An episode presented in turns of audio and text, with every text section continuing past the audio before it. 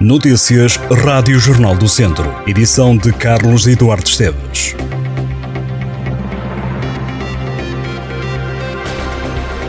A tragédia de Vila Nova da Rainha, que em 2018 matou 11 pessoas e feriu mais de três dezenas, continua a ser julgada. Durante esta sexta-feira foram ouvidas nove testemunhas de acusação do Ministério Público, que acusa o presidente da coletividade Jorge Dias de 11 crimes de homicídio por negligência e um crime de ofensa à integridade física negligente grave. Um dos testemunhos recordou a aflição daquela noite, revelando que cinco anos depois ainda é seguido em consultas de psiquiatria e psicologia. O homem era um dos mais de 60 participantes do torneio de Sueca. Inicialmente, Jorge Dias era o único arguído do processo. Numa primeira sessão, o presidente da coletividade chegou a admitir que o edifício funcionava sem licença de utilização e que não lhe ocorreu que esta fosse necessária. Os familiares das vítimas reclamaram que Jorge Dias não deveria ser o único arguído. Entretanto, do processo foi retirada uma certidão que levou a um novo inquérito. O Ministério Público indiciou o ex-presidente da Câmara de Tondela, José António Jesus, e os antigos vereadores Pedro Adão e Miguel Torres, e também o chefe de Serviço de Urbanismo, Manuel Andrade, pelos mesmos crimes, aos quais acrescem outros como de infração de regras de construção, dano em instalações e perturbação de serviços. O presidente da Câmara de Penalvo do Castelo diz que o queijo Serra da Estrela é património mundial, mesmo que não tenha o carimbo da Unesco. Esta sexta-feira, o presidente da República pediu que fosse lançada uma candidatura para classificar o queijo Serra da Estrela como património mundial.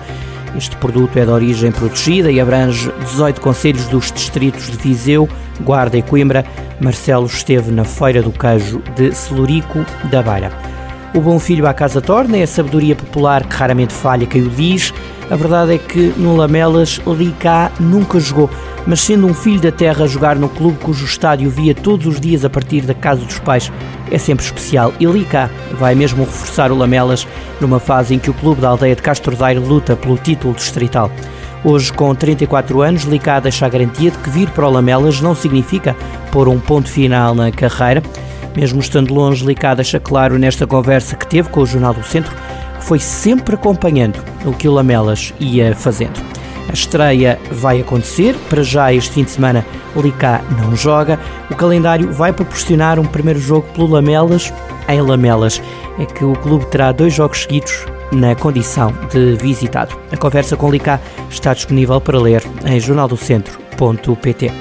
No futebol de segunda liga, o Tondela de fronte este sábado às três e meia da tarde, o Sporting da Covilhã na Covilhã.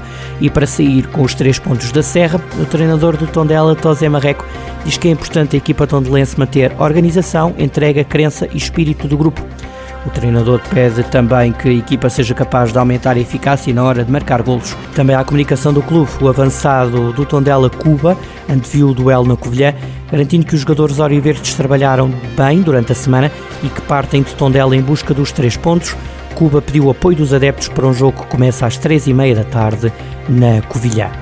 No futsal, Viseu 2001 e ABC Nela jogam este sábado a terceira jornada da fase de manutenção. O Viseu 2001 até agora ganhou um jogo, perdeu outro, avança para este terceiro encontro em quinto lugar da tabela, em zona de salvação. Os vizienses jogam em Louros, diante do AMSAC. O treinador Rui Almeida revelou que aproveitou esta semana de trabalho para renovar alguns movimentos defensivos e ofensivos, prometendo o Viseu 2001 a jogar de outra forma para enfrentar a fase de manutenção. Também o ABC joga este sábado. A equipa nulense procura os primeiros pontos na fase de manutenção, já que perdeu os primeiros dois jogos. É então em Nogueiró que vai procurar virar a página dos resultados menos positivos.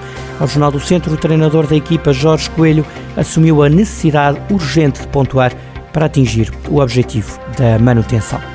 Viseu recebe este sábado um debate e um ato público a favor da paz e contra a guerra, organizado pelos Conselhos Portugueses para a Paz e Cooperação e pela Liga Operária Católica, o Movimento de Trabalhadores Cristãos. As duas organizações promovem pelas 11h30 da manhã no Recio o ato público Parar a Guerra, Dar uma Oportunidade à Paz, para reivindicar o fim da guerra em locais como a Ucrânia, a Palestina e a Síria, repudiar manifestações de fascismo, nazismo, xenofobia e racismo e promover a solidariedade e a amizade entre todos os povos. A partir das três da tarde começa o debate A Paz, Anseio e Direito dos Povos no auditório da Escola Superior de Educação de Viseu.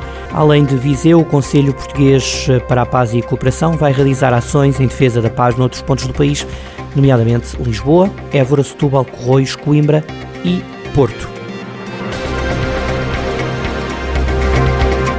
Estas e outras notícias em jornaldocentro.pt.